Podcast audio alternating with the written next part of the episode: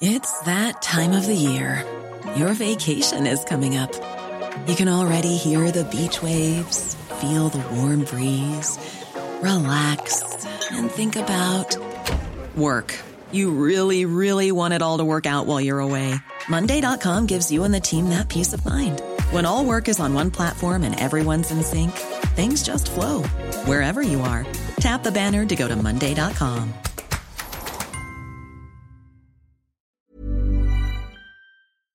effectivement, euh, les tensions, elles ont lieu dans le pré-cortège. C'est ce qu'on euh, explique effectivement euh, au, au fil des dernières manifestations. Le pré-cortège, ça se situe avant le cortège syndical, avant le carré syndical.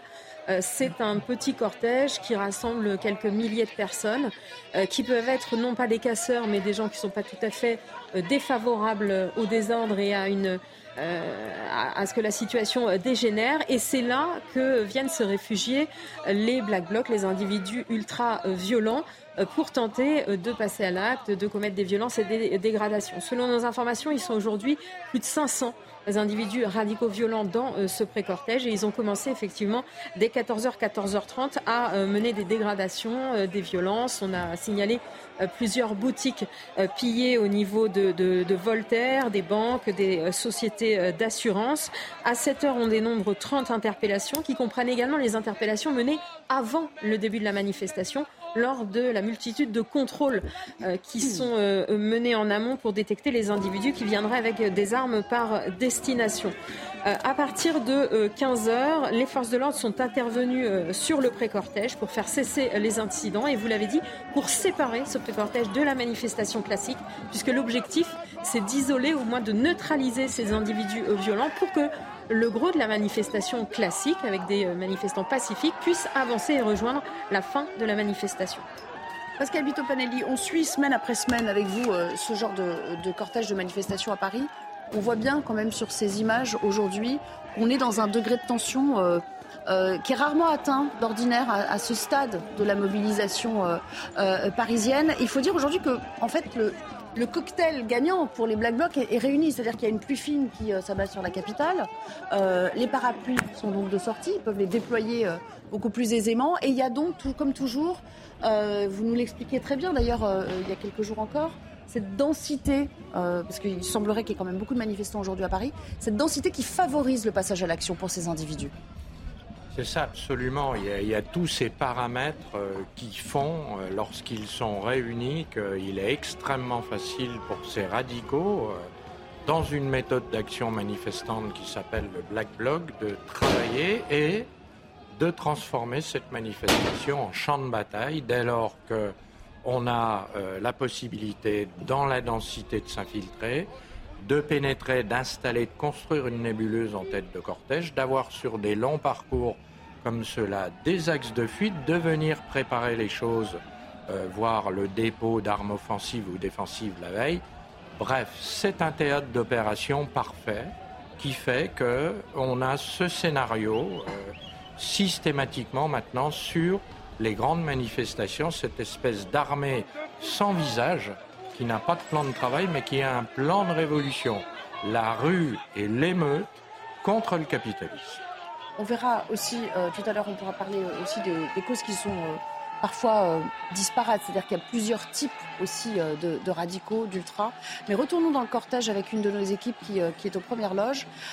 Racontez-nous ce qui se passe et quelle est la réaction aussi des forces de l'ordre. Est-ce qu'il y a des, des charges euh, régulières. On, avait l'habitude dans les précédentes manifestations de voir, euh, disons, des actions euh, sporadiques avec des moments de reflux dans la violence. Mais là, il semblerait que, cette violence, s'exerce de manière continue. Alors Nelly, je vais, je vais, vous expliquer ce qui vient de se passer. En fait, les forces de l'ordre ont interpellé un individu.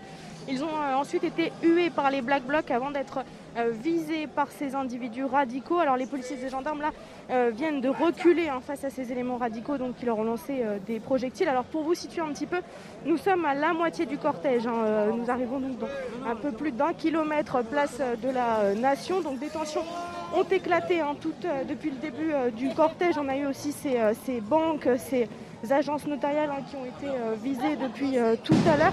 Alors nous avons été au centre d'une charge de policiers qui a été menée pour faire reculer ces éléments radicaux. Et donc on a vu ces individus pris de panique qui essayaient de, s'évacuer, donc qui ont essayé d'être évacués par les médecins lors de ces donc déployés par ces médecins, excusez-moi, une femme enceinte donc essayait même de sortir puisqu'elle était prise dans ces, ces gaz lacrymogènes. Et là vous le voyez donc les policiers tentent de faire avancer ces éléments radicaux, puisque nous sommes donc en pré-cortège, là où les éléments radicaux eh bien, euh, sont situés.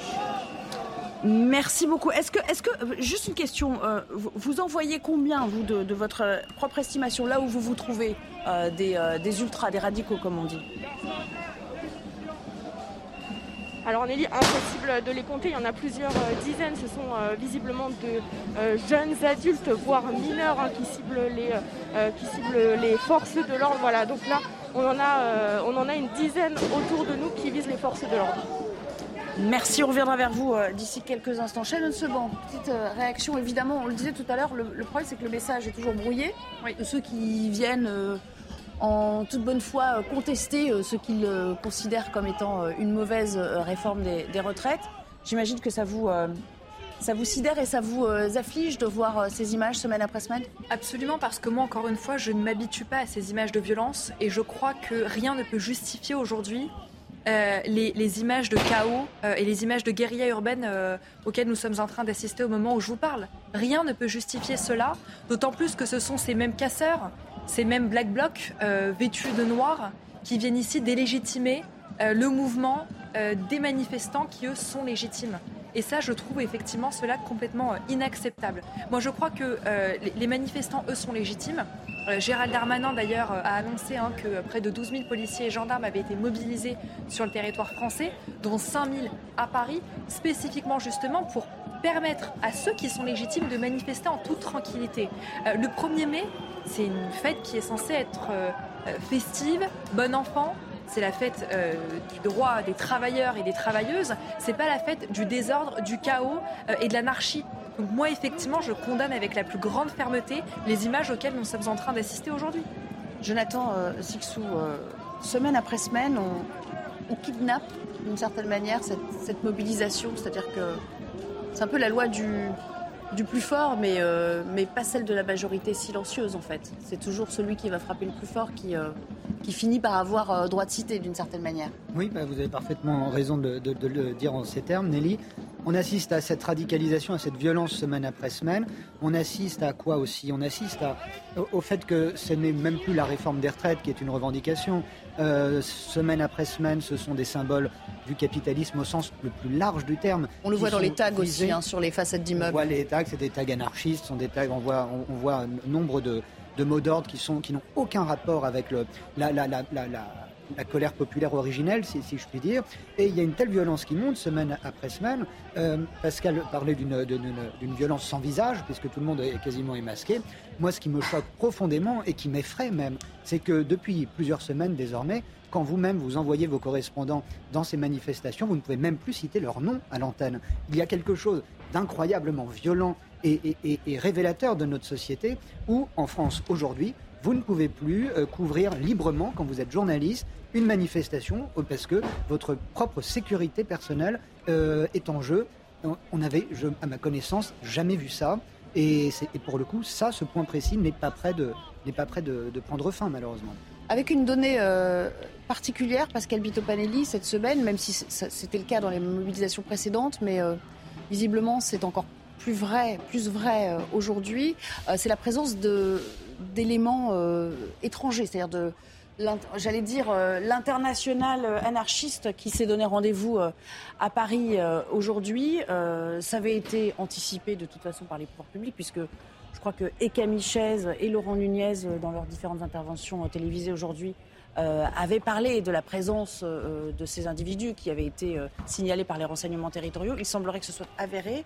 bon, on ne peut pas les, évidemment les, identifier euh, comme ça, mais il semblerait qu'ils soient là et, de nature à passer à l'action aujourd'hui.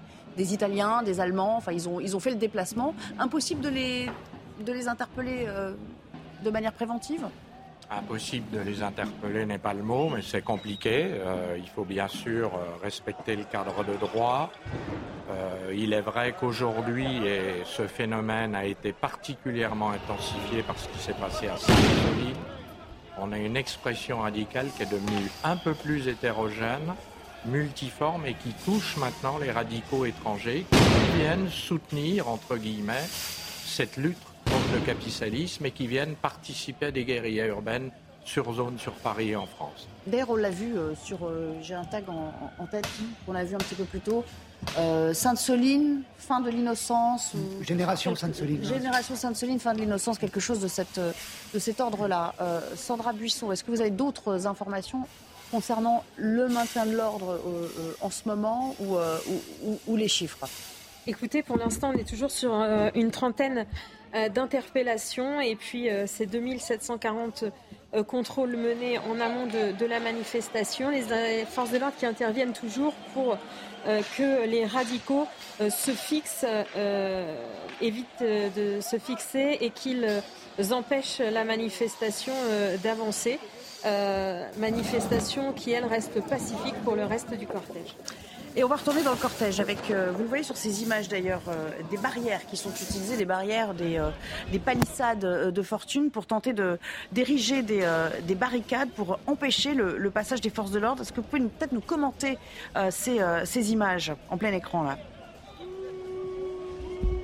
Oui, vous le voyez, vous le voyez Nelly. Donc là, eh bien, les forces de l'ordre essaient de passer. donc vous le voyez sur nos images, ces barrières en bois, ces barrières qui ont été pris, donc euh, qui étaient installés parce qu'il y avait des travaux juste à côté du boulevard Voltaire. Des individus euh, les ont posés euh, ici eh bien, pour empêcher des charges des forces de l'ordre sur ces éléments radicaux. Et là, il y a quelques instants, une nouvelle interpellation a été menée contre un individu radical. Ces policiers ont été et ces gendarmes ont été une nouvelle fois hués par ces éléments radicaux. Merci beaucoup. Alors on va parler aussi quand même de ce qui est, est en jeu parce qu'il y a 300 rassemblements qui étaient prévus aujourd'hui, 5, 500 euh, à 600 000 manifestants attendus. Euh, et puis cette question, l'exécutif peut-il vraiment reprendre euh, langue avec les partenaires sociaux pour avancer sur d'autres sujets on pense au pouvoir d'achat, au travail, toute chose que qu'Elisabeth Borne souhaite, euh, déblayer maintenant. Euh, d'ailleurs, elle va lancer des invitations. Mais la réponse de l'intersyndicale est encore inconnue. On sait qu'ils se réunissent demain. On n'est pas du tout sûr qu'ils avancent euh, sur, le même, comment dire, sur le même tempo et avec la même volonté en tête, que ce soit évidemment la CGT ou la CFDT. On sent déjà une inflexion hein, de la part de, Laurent Berger, et Elodie Huchard. Oui, on était d'ailleurs plutôt sûr qu'ils avaient un petit problème pour avancer ensemble en ce moment, puisque Laurent Berger l'a dit euh, dès hier. S'il y avait une invitation de la part de la Première ministre, eh bien, euh, il s'y rendrait. Mais dans la foulée, Sophie Binet de la CGT qui explique que non, c'est une décision qui doit être prise de manière euh, collégiale lors de l'intersyndicale demain soir. Et donc ce matin, de, avant justement le départ de la manifestation, quand Laurent Berger s'exprime, il fait un petit peu un pas en arrière en expliquant qu'évidemment il y a cette réunion qui est importante. Donc on voit que peut-être qu'on lui a tapé sur les doigts en disant attention, la décision elle doit être prise tous ensemble. Mais dans la foulée, Frédéric Souillot, quand il s'exprime, eh bien, euh, il se projette un petit peu. Il dit voilà, on pourrait retourner à la table des négociations, tout dépend de quoi on nous parle, etc. Donc on a quand même l'impression qu'il y a une partie des syndicats et la CFDT en tête euh, qui se dit il y a beaucoup de choses encore à négocier, puisqu'on se rappelle, il y a ce fameux pacte de vie au travail qui va être lancé. Le patronat, on le rappelle aussi, a déjà vu Emmanuel Macron. Ils ont commencé à avancer et donc avec les partenaires sociaux, il faut trouver un calendrier et la liste des sujets qui vont être débattus. Donc les syndicats ont tout intérêt à retourner à la table des négociations pour que le patronat ne soit pas le seul finalement à établir sa liste de doléances. Et de l'autre côté, on voit la CGT, Sophie Binet, qui sont euh, beaucoup plus déterminés à tenter de, tordre le cou au gouvernement.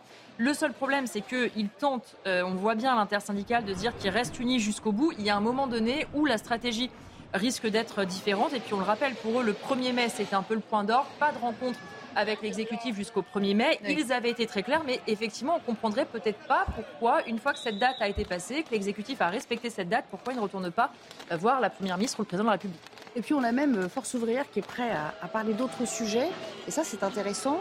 Quand Force ouvrière commence à dire on pourrait parler pouvoir d'achat, hausse des salaires, dégel du point d'indice. Ça montre déjà qu'il y, a une volonté d'avancer sur d'autres questions, euh, alors que jusqu'ici, quand même, Jonathan Sixon, on avait fait du retrait de la réforme des retraites un préalable à toute forme de, discussion on sent que euh, la petite pause là, de deux semaines a, fait évoluer les positions des uns et des autres quand même. Une volonté d'exister pour, euh, pour FO aussi, qui effectivement euh, est, complètement mis dans, l'ombre depuis, depuis le début de cette contestation. Mais qui appartient quand même à l'intersyndical. Ah, qui appartient Donc, à l'intersyndical, vous avez raison. ils sont réalistes, ils voient bien qu'en face d'eux, le gouvernement ne, vraisemblablement ne, ne transigera pas. Donc ce n'est même pas un dialogue de source, c'est un non-dialogue s'il doivent euh, revenir à une table de négociation, c'est pour négocier autre chose que cette réforme effectivement des retraites. En ce qui concerne la, CGT, on assiste à quelque chose d'assez euh, délirant, me semble-t-il, dans cette euh, course à l'échalote de la radicalisation.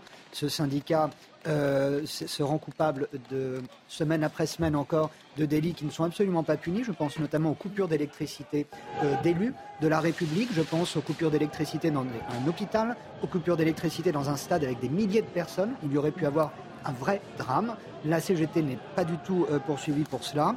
Euh, la CGT qui a eu euh, un candidat à sa direction qui ne se refusait de, condamner les crimes contre l'humanité commis par le régime de Staline, etc. Enfin, on a quand même dans ce pays un syndicat terrifiant, c'est mot qui moi me, terrifie aussi. Euh, et, euh, et, ça, on l'appelle partenaire social parmi les autres, parce qu'effectivement, dans le décor, historiquement, il fait partie de, de cette intersyndical. Mais il faudrait peut-être être, un peu exigeant, nous aussi, observateurs, politiques euh, également, vu qu'eux ont un degré d'exigence qui dépasse parfois même toute rationalité. Je pense qu'on pourrait en demander un peu de, la, de, la, raison et de la responsabilité. Certes, vous me direz, euh, et avec raison, qu'ils se montrent responsables avec leur service d'ordre, etc. Mmh. Mais ça va bien plus loin dans le, dans le dialogue. Leur, leur, leur, obsession de taxer d'illégitimité euh, démocratique des, des responsables élus, des politiques élus, on pourrait, nous aussi, faire euh, et légitimement le procès en légitimité de ces syndicats qui représentent quelques dizaines de milliers d'individus chacun. Shannon Seban, bon, sans aller jusqu'à dire qu'on doit mettre au banc euh, la CGT euh, en tant que, partenaire social, c'est vrai qu'il y, a une forme de responsabilité que ce syndicat aussi doit porter s'il veut continuer à être légitime tous les syndicats, à mon sens, ont, ont, le même degré de responsabilité, si je puis dire, et tous ont leur part à jouer euh, dans la résolution de ce conflit social qui est en train de s'installer. Euh, moi, je crois qu'il n'y a pas de fatalité, que cette réforme des retraites, encore une fois, elle a été adoptée. Il faut que tout le monde prenne acte de la décision qui a été celle du Conseil constitutionnel. Et, euh, je crois qu'il est important de se dire qu'aujourd'hui, nous devons avancer. effectivement, vous l'avez rappelé, Madame Denac, à très juste titre, on a certains syndicats qui commencent à ouvrir des portes justement pour parler d'autre chose, hein, du pacte de la vie au travail, pouvoir parler effectivement du pouvoir d'achat, pouvoir parler euh, de sujets qui intéressent véritablement les Français. Et je crois que, in fine, si on continue comme ça avec une 14e, une 15e, une 16e, euh, une centième journée de mobilisation, in fine, euh, qui sera perdant? Ceux véritablement qui en ont besoin, c'est-à-dire les travailleuses et les travailleurs. Et vous savez, la note du chaos, comme on peut le voir aujourd'hui, finalement, elle est toujours payée par les plus modestes et par ceux qui ont véritablement besoin de voir avancer des sujets concrets. Donc, encore une fois, nous sommes ouverts au dialogue. Notre main euh, reste toujours tendue pour celles et ceux qui veulent travailler, pour les forces vives de notre pays, pour les syndicats, euh, pour les, euh, différentes, pour les différents groupes politiques de notre pays. Encore faut-il qu'il y ait un minimum de bonne volonté derrière. Et encore une fois, moi j'appelle ici les différents partis politiques de notre pays et les syndicats à appeler de façon très unanime à ce que tout cela cesse en premier lieu, Madame Sophie Binet, qui se réjouissait d'avoir des Black Blocs venus de l'étranger qui allaient rejoindre le cortège d'aujourd'hui. Donc moi, Madame Sophie Binet, si j'ai un message à lui faire passer aujourd'hui à votre antenne, j'en profite, qu'elle revienne ici à la raison et qu'elle n'appelle pas à l'insurrection. Pas sûr que les euh, partis politiques, en tout cas les formations de gauche, euh, l'appellent à, plus de responsabilité ou à, ou, cesser cette, action. Avant de reprendre euh, notamment ce qui est en jeu d'un point de vue de, ce qui se passe aussi au, Parlement, Elodie, Retour dans le, dans le cortège avec une de nos équipes. Euh, des manifestants, semble-t-il, quittent euh, le cortège. Est-ce que vous pouvez nous expliquer pourquoi? Alors c'est vrai que nous avons des manifestants quitter le cortège et nous avons même vu euh, également Laurent Berger quitter le cortège syndical à mi-parcours puisque nous sommes nous sommes à, l'angle du boulevard Lothaire et du chemin vert. Il faut dire qu'il y a énormément de monde sur ce boulevard Voltaire. les participants, les manifestations sont parfois congestionnés. En tout cas, le, le cortège s'avance normalement, s'avance calmement en, direction de la place de la Nation. Nous sommes loin des situations de tension que nous avons connues tout à l'heure, en tout cas à l'intérieur du, collège, du cortège syndical, encadré par les services d'ordre des différents syndicats. la, situation, la situation est calme et la manifestation euh, progresse normalement, calmement en direction de la place de la Nation. Merci beaucoup. Alors on a ici effectivement une, très grosse mobilisation. Hein. On, le, voit bien quand même sur ces images euh, assez instantanément. Ça ne présage en rien de ce qui va se passer dans les prochaines semaines. Il faut le dire aussi.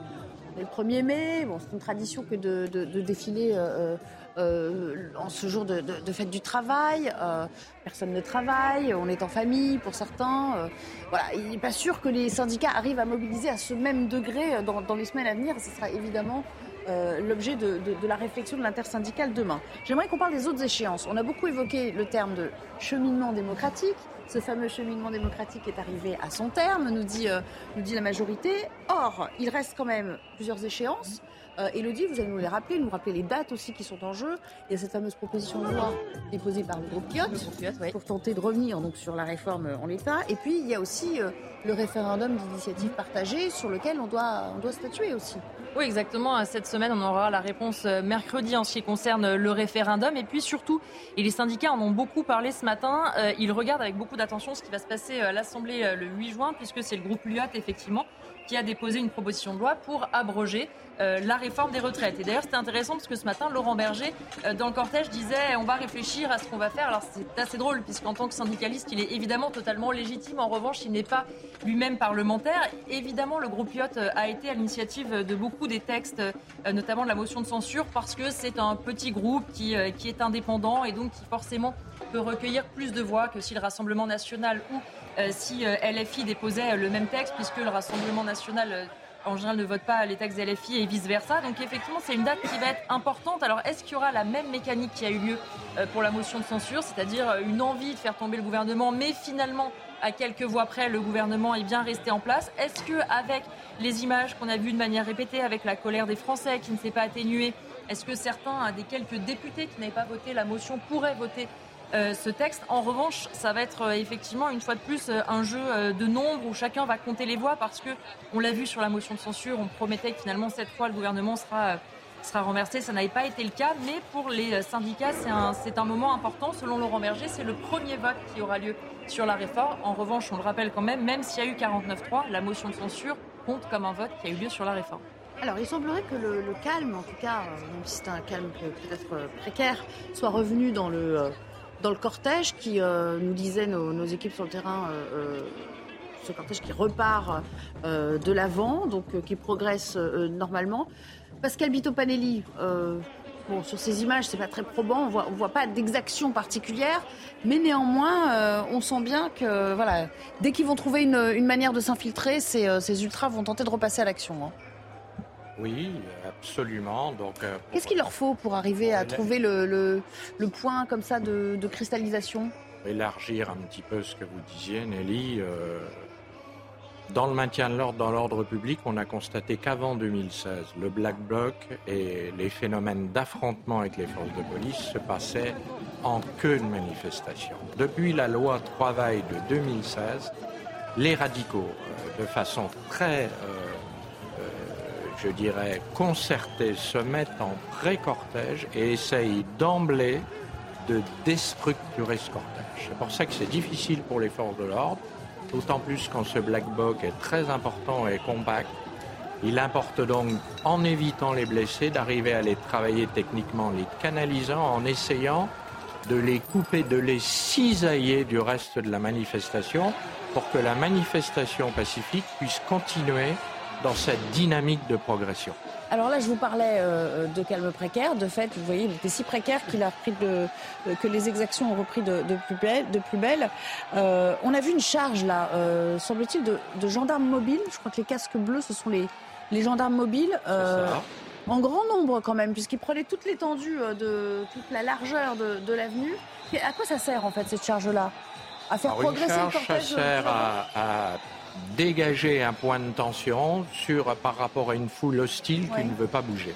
Faire prendre de la distance pouvoir mettre du lacrymogène et faire baisser la tension. Alors là, les images sont quand même assez saisissantes. Je ne sais pas si une de nos équipes peut nous, euh, nous les commenter, euh, sans prendre de, de- de risques particuliers, bien sûr. hein.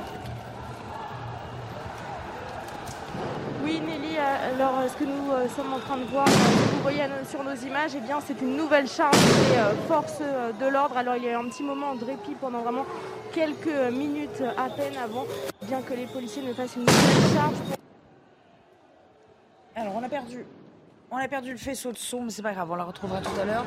Il y a donc cette charge qui est en train de, de s'établir. Euh, cette charge-là, elle, elle- elle vise à interpeller des individus ou c'est une charge pour faire. euh, Non, elle Pour, bouge à euh, faire bouger les lignes, à faire dégager une foule hostile qui ne veut pas quitter les lieux. Elle se fait logiquement en trois temps. Vous voulez qu'on soit très technique, au Oui. départ en marchant, pas de gymnastique, pas de course. Et dans l'étymologie du maintien de l'ordre, on dit d'ailleurs qu'une charge ne supporte pas l'échec, c'est-à-dire quand elle commence, elle ne s'arrête pas. Elle a principalement pour but de faire bouger, de, repousser une foule hostile pour se repositionner.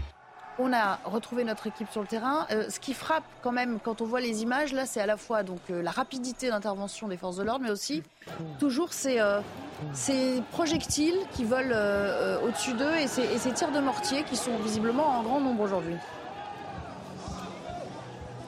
Oui, exactement. Y a eu des tirs de mortier d'artifice euh, lancés sur les forces de l'ordre ainsi que du mobilier urbain. Euh, Voilà, tout est saisi euh, par ces éléments radicaux pour viser les forces de l'ordre. Alors là, vous le voyez sur nos images, ce sont des gaz lacrymogènes qui ont été lancés par les forces de l'ordre. Ce que je voulais vous dire il y a quelques instants, c'est que nous avons assisté à une scène ubuesque, un boulevard Vol- Voltaire, à un kilomètre de la place de la Nation où nous nous trouvons, où des individus étaient au restaurant, un restaurant rempli, et ont demandé aux policiers de s'éloigner par peur de se prendre, euh, de se prendre des pavés hein, par ces éléments euh, radicaux. Voilà, donc une situation compliquée. hein, et il nous reste encore un kilomètre avant d'atteindre la place de la Nation. Et évidemment, avec le, le lot de, de difficultés que ça comporte euh, à chaque fois euh, au moment de la dispersion, même si on n'y est pas encore. Absolument. hein. Alors dans la doctrine des anards et des révolutionnaires, des gens très déter, puisque c'est le terme aujourd'hui, si vous voulez, s'en prendre aux forces de l'ordre, attaquer les symboles du capitalisme, arriver à déstructurer les forces de l'ordre dans leur schéma opérationnel, c'est pour montrer que l'ordre établi n'est jamais immuable. On a entendu Laurent Nunez qui disait ce matin les forces de l'ordre ne sont pas là pour euh, provoquer. euh, leur simple présence n'est pas un signe de provocation. Et de fait, c'est vrai, elles ont, vocation, les forces de l'ordre, Jonathan Sixou, à, à maintenir et à assurer la sécurité des manifestants. Mais leur simple présence aujourd'hui est devenue euh, une raison suffisante euh, du point de vue des ultras pour, euh, pour dire ils sont là pour nous, pour nous provoquer. pour venir à, notre face nous dire nous n'avons pas notre place ici. Ça vous a pas échappé que dans ce domaine comme dans d'autres, on atteint très vite l'hystérisation de- de- de- de- des individus malheureusement. La police, on- on le souligne manif après manif aussi, euh, fait, preuve euh, d'un- sang-froid assez remarquable, parce que, et là aujourd'hui les images que, l'on voit sont, incroyables, euh, de révélation, elle révèle quoi? Elle révèle la confusion euh, apocalyptique entre guillemets qui règne dans, les rues de Paris cet après-midi. Vous êtes gendarme, vous n'avez pas le, recul que nous offre un écran par exemple pour commenter cela. Vous êtes au milieu de la nuée et vous devez faire euh, le, le tri, si je puis dire, entre euh, manifestants, casseurs, photographes, journalistes véritables, le faux journalistes, parce qu'il y en a beaucoup aussi, tous ces gens qui, euh, qui sont là avec leur téléphone et le, pour filmer et pour, traquer, et traquer la, Soit pousser à la faute, soit chercher la faute. Et puis et, et- et traquer la, la- la faute ou bien effectivement la, la- susciter. Euh, je trouve qu'il il faut et, et- et le, le préfet de police a parfaitement raison de, de le rappeler. euh, ces policiers font leur travail, ils le font bien surtout. euh, et, il faut euh, absolument le, le rappeler dès, dès qu'on peut le, le rappeler. Il y a quelques heures à, à New York, le Conseil des droits de l'homme de l'ONU a condamné la France pour euh, violence policière, entre autres. C'est assez cocasse quand on apprend que ceux qui ont voté ce texte s'appellent l'Iran, la Chine, etc. Mais ça a quand même été voté. Donc, euh, si vous voulez, c'est un climat, un, un climat national et international qui, est, qui mérite que les gens qui, qui n'ont pas perdu pied euh, euh, défendent ce qui, reste à- glorieusement à, être défendu, me semble-t-il. Et puis il y a aussi le rôle des, politiques qui parfois euh, attisent, euh, attisent le feu. On pourrait parler de Jean-Luc Mélenchon, qui n'en est pas un paradoxe près, puisque il parle précisément de ces forces de l'ordre qui, euh, provoquent sans cesse euh, les manifestants. tout en les invitant il y a encore quelques heures euh, à rejoindre la cause, puisqu'on sait qu'il y a des, policiers et des, gendarmes qui sont, euh, euh, contre cette réforme des retraites telle qu'elle a été adoptée. Donc voilà, Jean-Luc Mélenchon, on ne sait pas trop de quel bois il se chauffe hein, en fonction des jours. Oui, ben c'est un peu comme si pour Jean-Luc Mélenchon, hein, il y avait le bon et le méchant gendarme ou le bon et le méchant mm. policier, puisque effectivement, hein, quand il a pris la parole tout à l'heure, d'un côté, il faudrait que les forces de l'ordre qui sont contre euh, la mobilisation, euh, contre la réforme des retraites, pardon, eh bien, rejoignent la mobilisation et désobéissent aux ordres. Et de l'autre, il parle des gentils manifestants qui vont euh, dans les cortèges et qui se retrouvent gazés ou éborgnés. Ce sont les mots du leader de la France insoumise. Alors, c'est pas très étonnant de la part de Jean-Luc Mélenchon, puisque c'est lui qui avait déjà dit que la police tuait, qui expliquait notamment que ce qu'on avait vu à Sainte-Soline, c'était de l'unique fait des forces de l'ordre, parce que ceux qui étaient dans les champs étaient des gentilles personnes qui voulaient une balade euh, en famille, disait-il. Alors euh, voilà, une balade champêtre. Est-ce qu'on va tous se promener avec euh, des haches et des barres de fer Je ne sais pas. En tout cas, c'est peu commun. Mais forcément, pour Jean-Luc Mélenchon, une fois de plus, il attise, il explique avant une mobilisation qu'on va savoir tendu. Il met en garde les manifestants contre ce que lui appelle des violences policières. Et on voit aussi un certain nombre d'associations qui prennent ce, ce discours-là pour acquis. Et c'est aussi pour ça que récemment, lors d'une dernière mobilisation, Gérald Darmanin avait demandé à la défenseur des droits d'être là en cellule de crise aussi pour voir comment ça se passe parce que euh, ce qu'on nous disait dans l'entourage du ministre de l'Intérieur, c'était que c'était très facile, soit dans un bureau, soit justement, comme vous le disiez, dans les institutions internationales, de juger ce qui se passait, mais qu'il faudrait peut-être aller voir à l'intérieur de ces manifestations et au plus près de ces forces de l'ordre vraiment comment ça se passe sur le terrain. Euh, Shannon revenons quand même à, ces discussions qui devraient normalement reprendre. En tout cas, Laurent Berger a dit que s'il était invité, euh, il irait. Donc il y aura au moins euh, un syndicat, sans doute et pas des trois, qui, qui, sera, voilà, qui ira à Matignon. Mais il va falloir faire un geste. Alors, à un moment donné, euh, c'est un peu du donnant-donnant. Euh, il va falloir donner des gages de la part du gouvernement. Alors, vous êtes présidente de Renaissance euh, en Seine-Saint-Denis, donc vous n'êtes pas dans l'exécutif vous-même. Vous ne pouvez pas forcément parler en son nom. Néanmoins, comment, comment compte-t-elle faire alors qu'on dit, tout, dit tout le temps que les caisses sont vides, que le déficit est là, qu'il va falloir arrêter les frais euh, Ça va être compliqué de donner d'autres gages. Je crois, qu'il y a des, pistes qui sont suivies sur l'intéressement, la participation. Il est question de les élargir. Bon, ça, c'est aussi à la, discrétion. Mais ça, c'est les entreprises qui vont mettre la main à la pâte. Il faut les encourager. Mais qu'est-ce qu'il peut faire d'autre, l'exécutif, aujourd'hui? Euh, Déjà, si justement la, décision de l'intersyndicale demain, c'est qu'ils euh, acceptent de façon très collégiale, si je puis dire, de revenir à la table des négociations, c'est déjà une bonne chose. Ensuite, moi, j'espère que le dialogue social, effectivement, euh, euh, reprendra son cours et que à l'issue du dialogue social, on reprendra du compromis.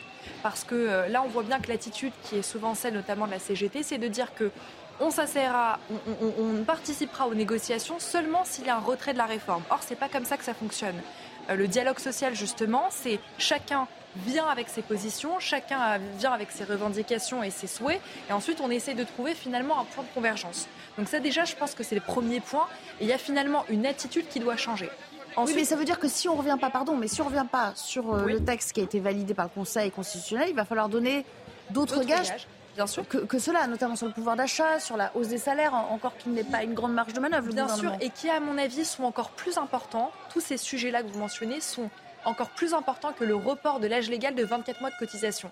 Parce que quand vous allez sur le terrain, quand vous échangez avec euh, des habitants, moi je suis en Seine-Saint-Denis, effectivement, des départements les plus pauvres de France métropolitaine, ce qui intéresse véritablement les Français, c'est de pouvoir un travail qui paye mieux un travail qui soit mieux reconsidéré, un travail dans lequel ils se sentent valorisés. Donc c'est tout l'objet effectivement du pacte de la vie au travail, de ce grand chantier que nous souhaitons ouvrir autour de cette question-là, et puis faire en sorte d'avoir un travail qui paye mieux via effectivement un partage de la valeur, euh, on l'a fait notamment avec le développement de l'intéressement et de la participation.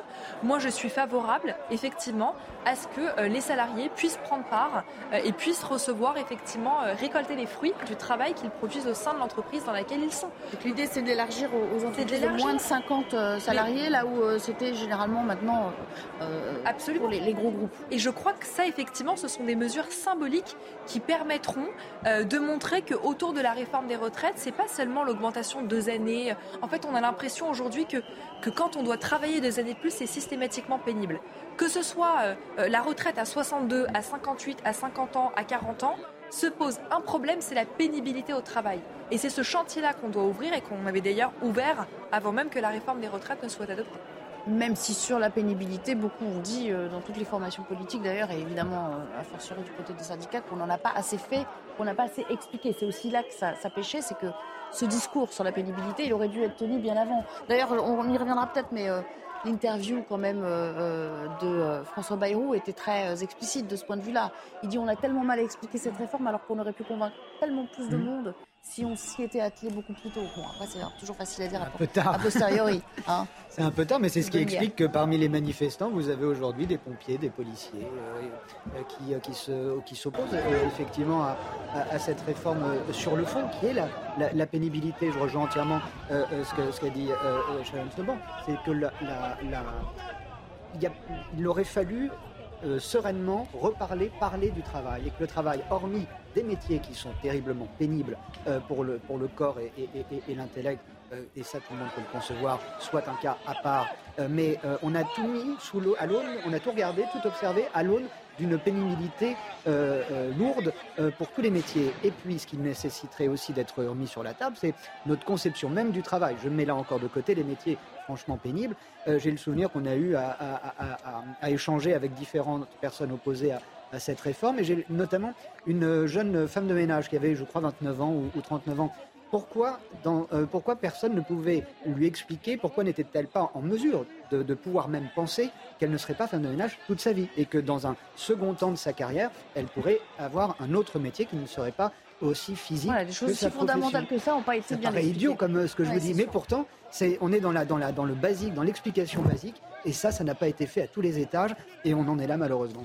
On va reparler du fond, mais j'aimerais qu'on retourne quand même dans le cortège avec euh, euh, le ciel euh, qui commence à se, voilà, à se être un peu moins chargé, avec le soleil qui, qui revient, mais toujours ces charges policières. Est-ce que vous pouvez nous, nous raconter comment ça se passe dans le cortège en ce moment?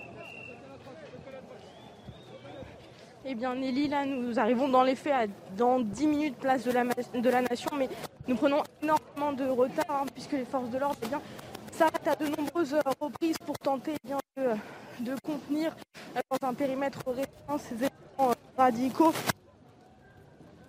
Petit problème par les forces ça, ça, crachouille un petit peu. On va, on va vous laisser rétablir la liaison euh, sonore et puis on reviendra, on reviendra vers vous. Bon là, les images sont pas très probantes parce qu'à Bito Panelli, on a l'impression que ça progresse bon an mal an vers la place de la Nation qu'on aperçoit au, au fond hein, de, de, cette avenue. Après, voilà, il faudra voir ce qui se passe au moment de la dispersion. Il reste encore euh, une bonne heure, deux bonnes heures avant que, l'ensemble du cortège ne rejoigne euh, le lieu. Hein. Alors Nelly, elles sont toutefois très symptomatiques de ce qu'est l'ordre public et d'un, je dirais, d'une telle configuration. Comme un électrocardiogramme, ça monte, ça descend.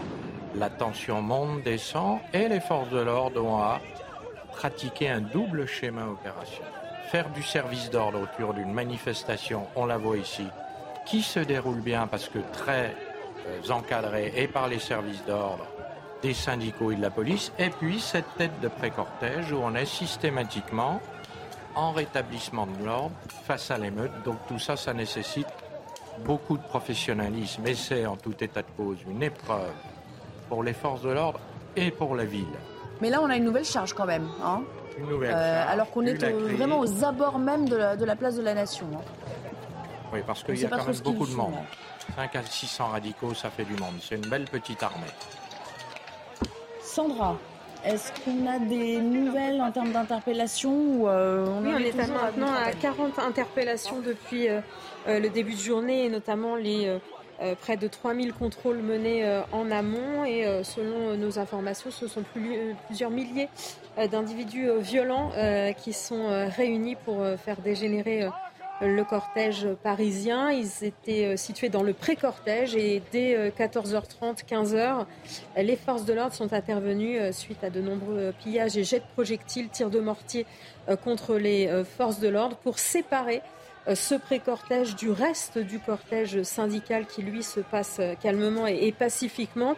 Euh, l'objectif, c'était d'éviter que les, radicaux ne s'agrègent sur un point de fixation et empêchent la manifestation d'avancer, manifestation qui avance, puisque nos journalistes sur le terrain vous le, vous le disent, ils sont très proches de l'arrivée de ce cortège. À noter un policier qui a été blessé. On ne connaît pas encore la gravité de ses blessures. Il souffre de brûlures parce qu'il a reçu un, engin incendiaire et sa tenue s'est enflammée. Ça s'est passé boulevard Voltaire. Et puis il y a cette image incroyable qu'on vient d'apercevoir de, ce, début d'incendie, là, de ces palettes de bois euh, qui brûlent, et puis les, manifestants qui passent presque négligemment à côté. C'est quand même assez sidérant de voir ça. Euh, ils passent à côté. Euh, bon, les pompiers n'ont pas encore éteint le feu. Jusqu'ici, ils ont été très efficaces. Hein. Les pompiers sont toujours passés à l'action très rapidement pour éteindre les débuts d'incendie. Et puis voilà, ces images aussi toujours déplorables de, vitrines brisées, de, panneaux de bois parfois qu'on l'enlève, hein, qu'on retire de force. ils sont visiblement très, très équipés ils ont appris, hein, manifestation après manifestation, à, comment dire, à, maximiser euh, leur, euh, leur, talent pour euh, enlever ces, ces, panneaux de bois. Pascal Bito Panelli. Voilà, encore une fois, on ne peut pas toujours tout verrouiller, on ne peut pas protéger toutes les vitrines non plus. C'est toujours le problème. C'est difficile de préparer le terrain, l'espace manifestant logiquement doit être préparé. On fait avis également à commerçants qui sont censés sur le parcours se protéger leur leur boutique euh, s'ils en ont euh, envie et c'est toujours conseillé. Maintenant, vous avez raison, l'image du maintien de l'ordre récurrent est toujours cette image désastreuse, une image de chaos, de casse, de feu, de barricades, de poubelles. Et tout cela, ça entretient une double image euh, totalement négative, un Paris sinistré et en même temps une image des forces de l'ordre qui est toujours celle de la violence, alors que c'est assez injuste d'avoir ce type de, jugement euh, très précaire. Alors, euh, tandis qu'on garde toujours un œil sur, euh, sur ce qui se passe et sur ces, images, bien sûr, qu'on vous, vous laisse, j'aimerais qu'on parle aussi de l'intersyndicale, parce que c'est au fond ce qui va se jouer demain qui nous intéresse aussi, si on se projette un petit peu. Laurent Berger, pour la CFDT, dit J'irai, même si, bon, en juin, il partira, Laurent Berger, mais en gros, il dit J'irai si je suis invité. Sophie Binet pour la CGT est euh, beaucoup plus euh, sceptique. Euh, tout ce qu'on ne fera pas forcément tout en commun désormais. je vous propose d'écouter justement Laurent Berger sur l'intersyndical. Écoutez, il, utilise l'adjectif de loyal à plusieurs reprises, mais, mais je trouve que c'est peut-être assez intéressant à décrypter ensuite. Écoutez cette intersyndicale, elle ira jusqu'au bout. Jusqu'au bout, ça veut dire qu'elle sera loyale. On sera loyaux les uns, les uns envers les autres. On n'arrête pas de se parler. On s'est parlé encore, je ne sais pas combien de fois la semaine dernière, encore ce matin entre nous.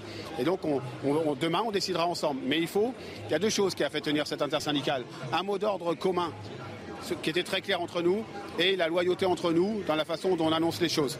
Clairement, ça veut dire que sur tout un tas de sujets, bah, il y a eu des, on a signé des accords, certaines organisations avec le patronat, d'autres n'ont pas signé. C'est la vie normale des organisations syndicales. Elodie Huchat, euh, les mots ont une importance. Il aurait pu dire euh, soudé, déterminé. Il préfère le terme de loyal. Comme si, au fond, il avait déjà intégré le fait que cette alliance peut se fissurer quelque, quelque peu euh, il est là le point de bascule euh, à partir de cette semaine, au fond? Bah, En tout cas, euh, oui, il utilise le terme de loyauté parce que c'est sans doute ce qu'on lui a rappelé aussi de faire, puisque hier, lui, il avait fait clairement un grand pas vers le gouvernement, ce qui a déplu à Sophie Binet. On l'a vu jusqu'à maintenant, effectivement, l'intersyndicale a plutôt bien tenu dans l'organisation des manifestations, dans le fait de quitter ensemble et de manière extrêmement collégiale la réunion avec la Première ministre. Sauf qu'on le disait tout à l'heure, il y a encore beaucoup de points à arbitrer, euh, puisque la réforme des retraites, puisqu'elle est passée par un texte euh, budgétaire, tout n'est pas encore cadré. Donc, il y a d'un côté un Laurent Berger qui se dit, euh, eh bien, quitte à faire autant retourner à la table des négociations et essayer de sauver peut-être ce qu'on peut sauver. Essayons d'avoir des discussions sur l'usure professionnelle, sur l'intéressement, sur le partage de la valeur. Il y a beaucoup de sujets qui peuvent être évoqués avec les syndicats. De l'autre, Sophie Binet qui se dit non, tant qu'il n'y a pas de retrait, on ne retourne pas à la table des négociations. Et forcément, un jour ou l'autre, même les syndicats devront peut-être pas tourner la page de la réforme des retraites, mais en tout cas voir comment ils envisagent la suite. Laurent Berger semble quand même pressé euh, d'essayer peut-être de sauver les meubles et d'essayer de récupérer quelques points auprès euh, du gouvernement. Si le gouvernement vraiment continue à voir ces mobilisations, peut-être qu'il sera plus prompt à lâcher un peu du lest, notamment sur euh, la future loi travail, sur ce pacte de vie au travail, mais on voit qu'il y a des syndicats qui n'avancent plus totalement sur le même euh, tempo. Alors forcément, ce matin, il a reculé un petit peu Laurent Berger. On est le 1er mai, c'était pas le moment parce que les syndicats se, déchirent très publiquement. On verra demain comment se passe euh, l'intersyndicale et puis dans les jours à venir, s'il doit y avoir encore des journées de mobilisation, est-ce qu'ils se disent qu'ils peuvent mener en même temps des négociations avec le gouvernement et des mobilisations Ou alors est-ce qu'ils se disent tant qu'il y a la mobilisation, on n'avance pas de notre côté Mais ça, ça veut dire que le pacte de vie au travail, euh, on n'est pas prêt de le voir sortir.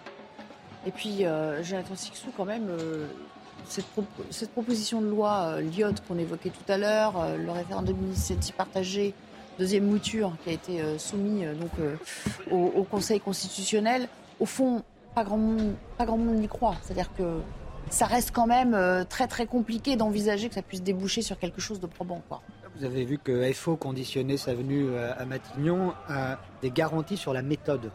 Euh, la méthode, euh, si c'est celle qui a fait ses preuves pour les retraites, c'est pas la bonne méthode. Donc, euh, mais ensuite, quelle autre méthode pourrait faire pourrait employer Elisabeth Borne, ça pour l'instant, on ne nous l'a pas montré, on ne nous en a pas parlé. il est à se poser aussi comme question, il se pose aussi comme question l'ambiance que mettront les députés de la NUPES dans l'hémicycle leur, euh, Parce que là, il y a une, une, il y a une vacance parlementaire, hein, depuis le 17 avril. Euh, on verra, dans, on verra s'ils ont pris des forces durant, leur, euh, durant leurs vacances pour euh, continuer de, dans leur volonté de, de, de, de zadiser l'Assemblée selon le, leurs propres termes. C'est tout cela, si vous voulez, qui, qui crée un, une instabilité et une impossibilité de, de voir, euh, de, de voir à, même à, à, moyen terme le, chemin euh, politique est, aussi clair que l'avenue Philippe-Auguste euh, cet après-midi. Regardez ces images. On vous parlait de l'arrivée Place de la Nation. Là, il semblerait qu'on soit sur la Place de la Nation. Hein. Enfin, si, j'ai bien évalué les lieux. Regardez cette dégradation en direct d'une agence bancaire, euh, voilà, dont les vitres sont brisées, le distributeur qui a pourtant été protégé, lui aussi dégradé, des tags qui ont été inscrits. Une de nos équipes est là et peut peut-être nous, raconter, nous commenter ces images.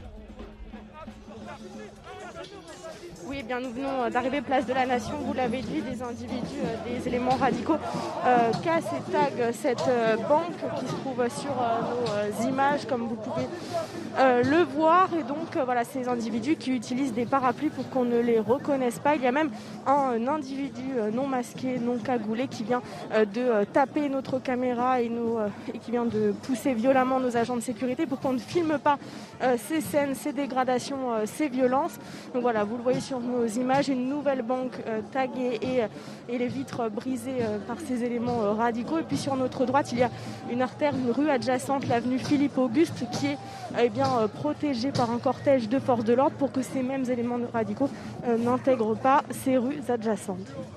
Merci beaucoup. Euh, ça a l'air de rien, mais ça coûte euh, extrêmement cher de réparer toutes ces vitrines. On n'en parle pas aussi, mais ça, c'est à la charge. Bon, il y a les compagnies d'assurance, mais enfin, ça reste quand même euh, voilà, un coût euh, pour la société qui est, euh, qui est faramineux hein, pour, pour l'inconséquence voilà, de, ces, de ces individus. Petit commentaire peut-être, Shannon. Oui, parce que moi, très sincèrement, je vous le dis, j'ai mal au cœur au moment où je vous parle. Mais j'ai vraiment mal au cœur. Vraiment, j'arrive pas à cacher ma peine, j'arrive pas à cacher ma haine. Je suis mais désolée, mais c'est affligeant.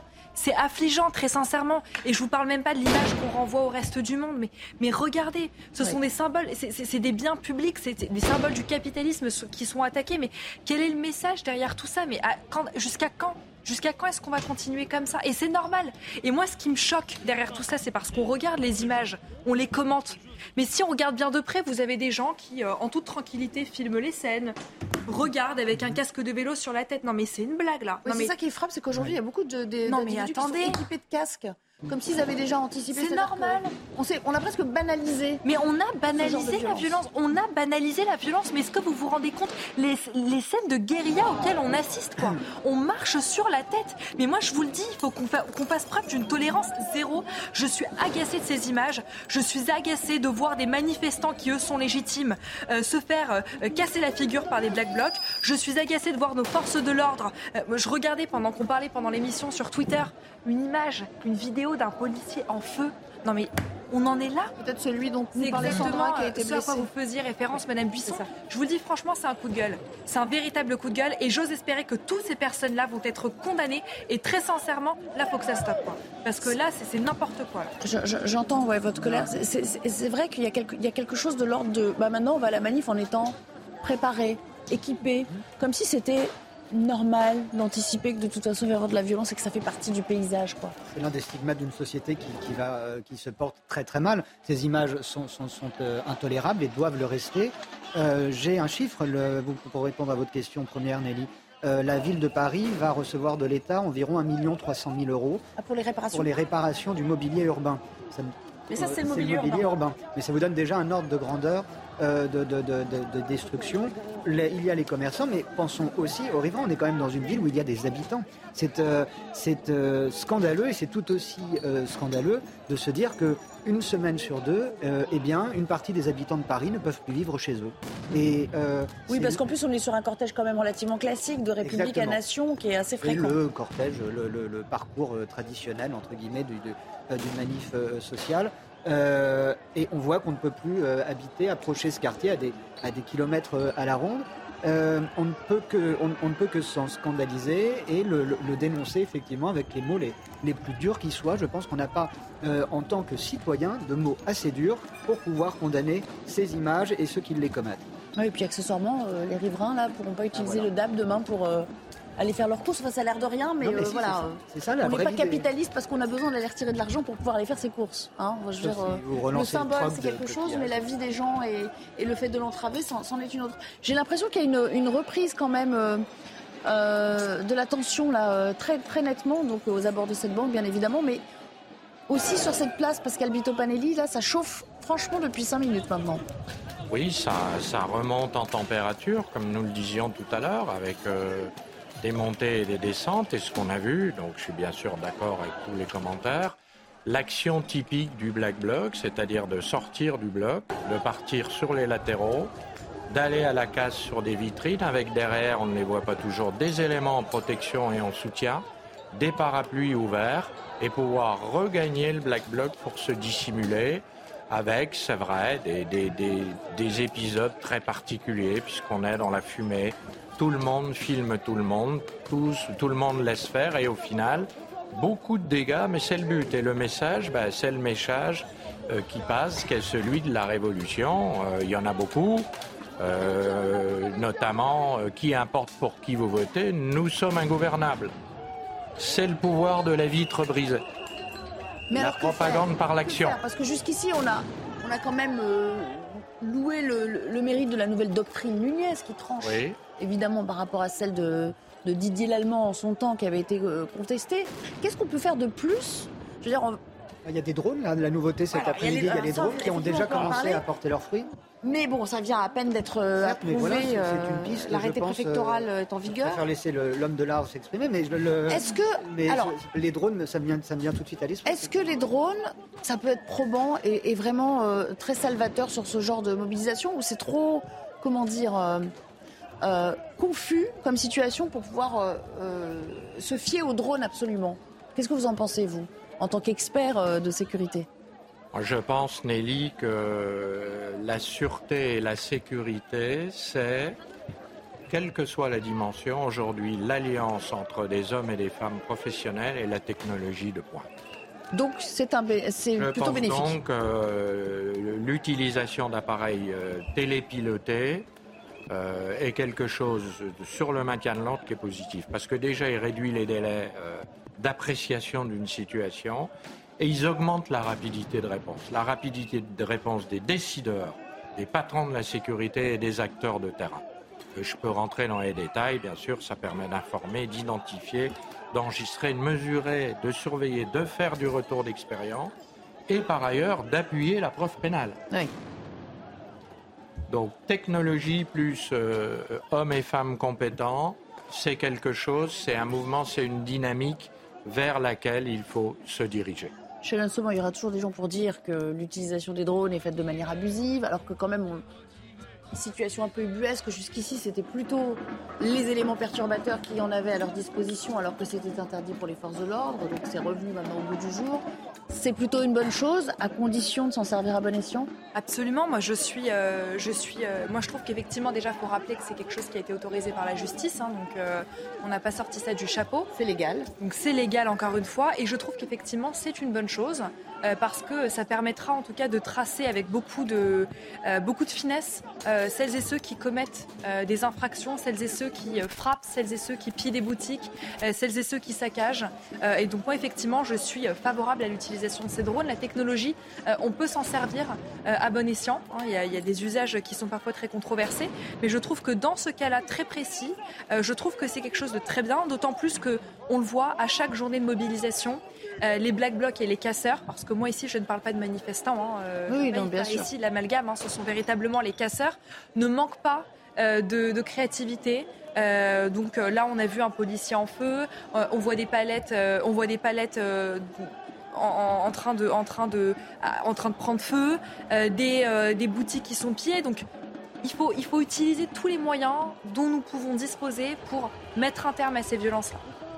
D'autant que le drone, quand même, euh, on est tous d'accord pour dire que c'est pas une arme létale. Enfin, je veux dire, euh, vu l'utilisation qui en est faite, c'est juste un outil euh, de sécurisation et, d'identification supplémentaire. Hein. Mais vous savez que c'est tout nouveau. C'est difficile de dire le... le drone est complètement, comment dire, abusif dans ce genre de situation. Pour le moins, surtout quand on voit l'état de, de, guerre absolue dans laquelle mettent ces, ces, manifestants la, ville. Euh, c'est effrayant. Je pense qu'il ne devrait pas y avoir euh, d'obstruction légale à employer quelques moyens que ce soit pour surveiller. Si vous me permettez une expression euh, familière, moi je suis pour l'archiflicage d'une ville dès lors qu'on va savoir, on sait déjà qu'on va arriver à, des, destructions telles que, nous avons. Si nous avons un arsenal légal euh, et policiers qui permet euh, de, maintenir l'ordre avant de le rétablir. Mais déjà, le maintien de l'ordre, euh, c'est la, moindre des choses.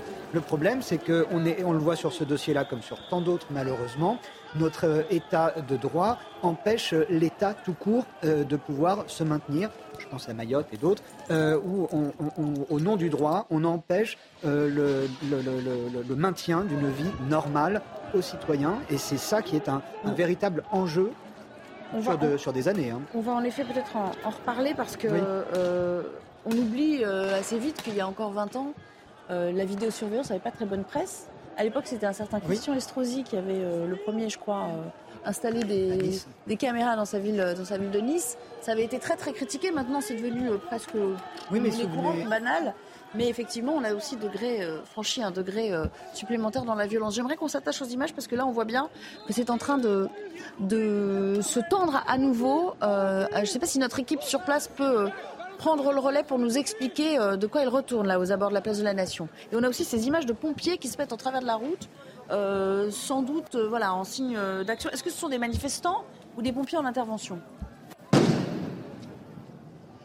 Alors ce sont euh, des euh, pompiers euh, manifestants qui sont donc positionnés place de la Nation, qui sont face aux policiers et qui leur disent eh bien, euh, de venir leur faire un câlin, qu'il s'agit euh, d'un moment euh, d'amour. Voilà ce qu'ils disent aux forces de l'ordre. Les forces de l'ordre eh qui font barrage, hein, avenue Philippe Auguste, pour, que pour que les éléments radicaux n'atteignent pas eh bien, les rues adjacentes.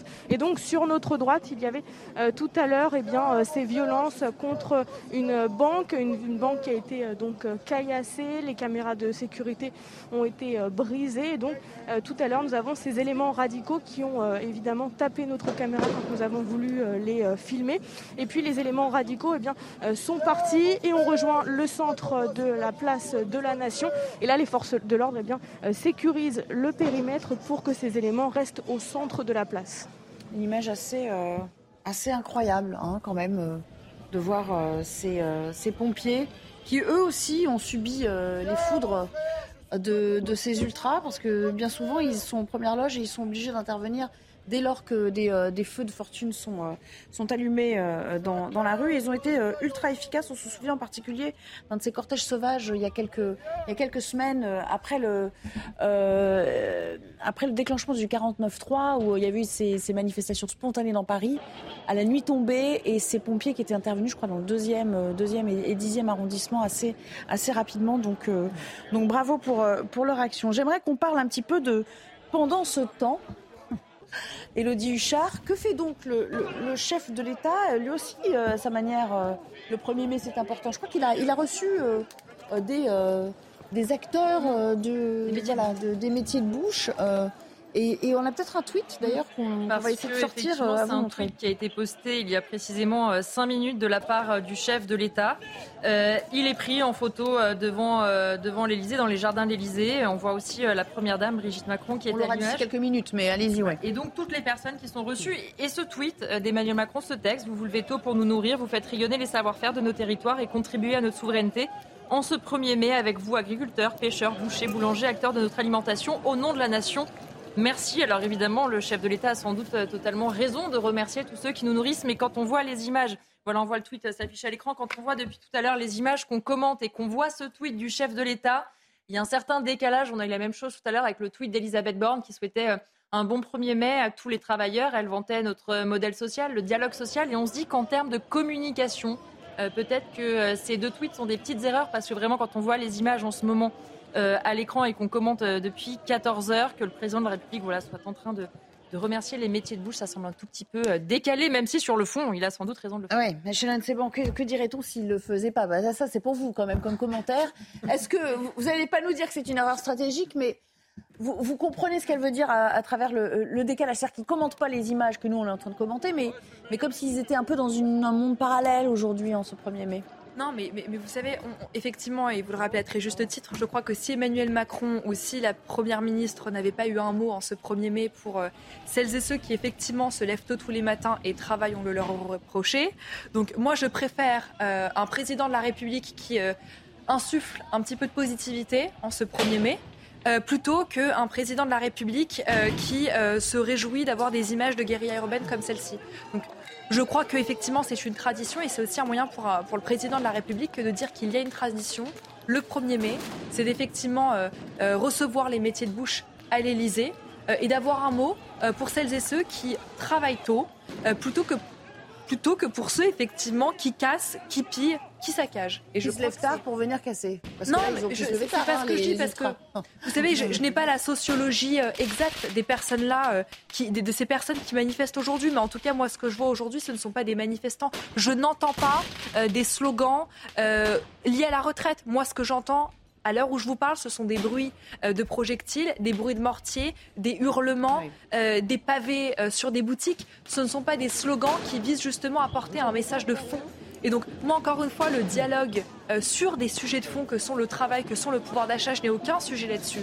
Mais la violence, ça, si vous voulez, ça décrédibilise l'intégralité du message. Jonathan Sixou, ce tweet d'Emmanuel Macron, est-ce qu'il est hors sol? Est-ce qu'il est justifié parce qu'il y a aussi effectivement des gens, euh, voilà, euh, on peut pas les oublier. Enfin, il, est dans le vrai quand il dit merci à ceux qui se lèvent tôt pour nous nourrir. Sauf que on leur a promis beaucoup de choses en termes notamment d'allègement euh, des factures énergétiques.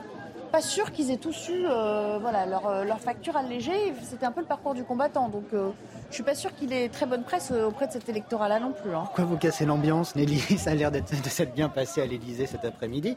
Euh, un président préside et un gouvernement gouverne. Euh, on pourrait tout à fait penser que le président, effectivement, en ce 1er mai, reçoive les, métiers de bouche et c'est parfaitement honorable à, tous les sens du terme et que le gouvernement, lui, a les yeux rivés sur ce qui se passe dans les rues. Il y a 300 cortèges à travers le pays. Et effectivement, entre euh, Matignon euh, et la place Beauvau, on s'active, etc. Oh, ça vous choque pas Plus que ça, alors Si, il y a quelque chose Il y a un mais, donc. Tout de même, euh, après vous avoir dit cela, et je le pense sincèrement, quand on a écouté le, discours de Jean-Luc Mélenchon tout à l'heure, qui, qui, qui, espère euh, vivre euh, un revival de 1789, euh, un tel tweet sent un peu la brioche, si vous voulez. Voilà, le, voilà, le, voilà le, fond de ma pensée. Pas mal, je dois dire. Est-ce qu'on peut retourner sur, sur le terrain pour voir une de, une de nos équipes nous dire ce qui se passe? Parce que là, on arrive toujours sur cette place de la Nation avec cette banque qui maintenant voilà, a été saccagée et, et qui est pratiquement euh, vide, hein, cette esplanade. Euh, est-ce qu'il y a encore euh, des charges policières, des actions qui sont menées ou, les manifestants sont en train de quitter lentement mais sûrement la place de la Nation?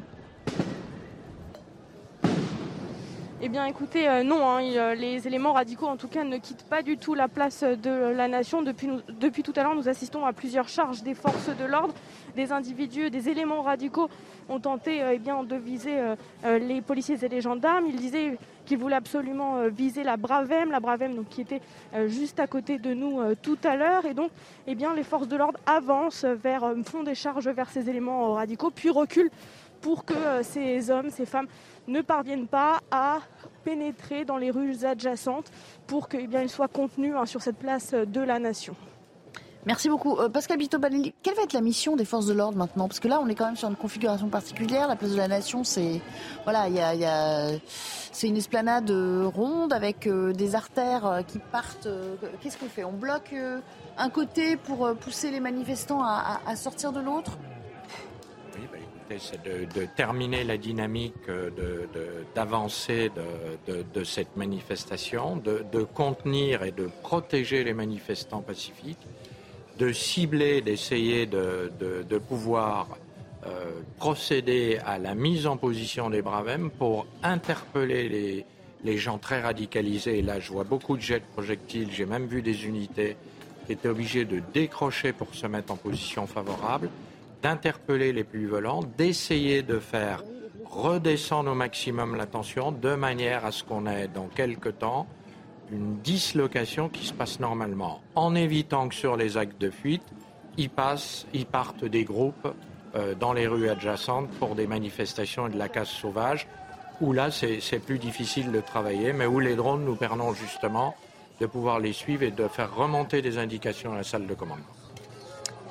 On n'a pas beaucoup parlé d'Elisabeth Borne euh, encore. Hein? Non, mais c'est vrai. On, a vu Olivier Dussopt ce matin euh, nous parler de ce qui était en jeu euh, lorsqu'elle va recevoir les partenaires sociaux. on, l'a peu entendu ces derniers jours, je trouve, Elisabeth Borne. Elisabeth Borne, elle a fait. Elle travaille sa, fiche. sa feuille de route Elle travaille sa feuille de route qu'elle a présentée mercredi. On l'a vu sur un marché. Ça s'est d'ailleurs relativement plutôt bien passé. Euh, pour la Première ministre. Alors après, c'est forcément euh, extrêmement compliqué parce que quand elle parle de la feuille des 100 jours, sera-t-elle là euh, elle-même encore dans 100 jours Rien n'est moins sûr. Elle est dans une position compliquée parce que le président de la République n'a de cesse de renouveler sa confiance. Donc quelque part, elle est en poste et elle a tout le loisir de mener à bien cette feuille de route. Et d'un autre côté, on sait bien aussi, même si c'est peut-être un peu dur à dire comme ça, que la raison aussi pour laquelle elle reste en poste, c'est que le président est logiquement il préfère laisser passer cette crise sociale avec la même première ministre plutôt que de faire venir des nouveaux ministres qui seront déjà cramés dans trois mois. Donc il y a quand même un peu une ambiance euh, fin de règne, y compris d'ailleurs au sein euh, des euh, ministères et dans l'entourage des ministres. On nous dit c'est compliqué de se projeter. Est-ce qu'on sera là dans un mois, deux mois, trois mois? Est-ce qu'on aura une nouvelle équipe? Est-ce que donc forcément, c'est compliqué de lancer un chantier en plus aussi important que ce qu'elle veut faire sans savoir si elle va le mener elle-même, sans savoir quels ministres les mèneront. En tout cas, pour l'instant, ça va être compliqué. Demain, c'est le retour à l'Assemblée. On verra comment se passent les questions au gouvernement. Vous le disiez, il y a eu 15 jours de vacances euh, parlementaires. On verra si les choses sont apaisées, euh, a priori pas. Mais forcément, pour l'opposition, c'est facile de taper sur Elisabeth Borne, puisque tous, finalement, font déjà comme si elle n'était plus Première ministre. Ces jours sont comptés. Jusqu'à quand, euh, nous verrons. Mais effectivement, c'est difficile de mettre en œuvre un, travail. C'est même ingrat d'être à sa place, de mettre en œuvre un travail dont on sait qu'elle n'en récoltera pas les fruits de toute façon, Shannon Seban. Le, président de la République a renouvelé euh, à la première ministre sa confiance euh, à plusieurs reprises. Mais on imagine mal qu'elle ira au bout du quinquennat quand même. À plusieurs reprises. Euh, je ne suis pas Madame Irma, donc je n'irai pas ici vous donner mes pronostics sur la suite. En tout cas, ce que je vois, c'est qu'on a une première ministre qui ne, qui se dérobe pas face à la difficulté, qui a fait ses preuves aussi à l'Assemblée nationale quand il s'agissait de porter ce texte sur la réforme des retraites, qui a été huée, chahutée, parfois invectivée par certains parlementaires des oppositions, mais qui a tenu, qui a tenu bon, euh, qui, euh, qui continue à tenir bon, qui travaille effectivement, comme vous l'avez rappelé, euh, sur sa feuille de route. elle l'a présenté la semaine dernière. Il reste effectivement un cap qui a été mené jusqu'au 14 juillet prochain. et je crois que le président de la République a été très clair dans son message. il y a des priorités qui sont celles du président de la République et de son gouvernement. On a un gouvernement qui continue à travailler, qui continue à se rendre sur le terrain. Vendredi dernier, elle était à Poissy auprès de Carl Olive euh, tout s'est très bien passé. Hein. On voit bien que dès lors qu'il y a une visite surprise qui est organisée, eh bien, la Première ministre n'est pas chahutée. Donc il y a encore de l'espace et je ne crois pas, comme veulent le faire croire parfois les oppositions, qu'on a une première ministre qui est carbonisée. D'ailleurs, je n'aime pas ce terme. Euh, je trouve que c'est assez euh, péjoratif. Hein. Euh, on ne parle pas d'un morceau de bois. Hein. donc, donc elle, a encore un elle a encore un avenir. Elle a encore un avenir. Elle a encore un avenir. Et encore une fois, quand vous regardez de façon très précise le parcours qui est celle de la Première ministre et qui est celle de Madame Borne, elle a toutes les capacités, elle a toute la légitimité pour continuer à rester en poste. Elle est habituée, c'est une habituée du dialogue social.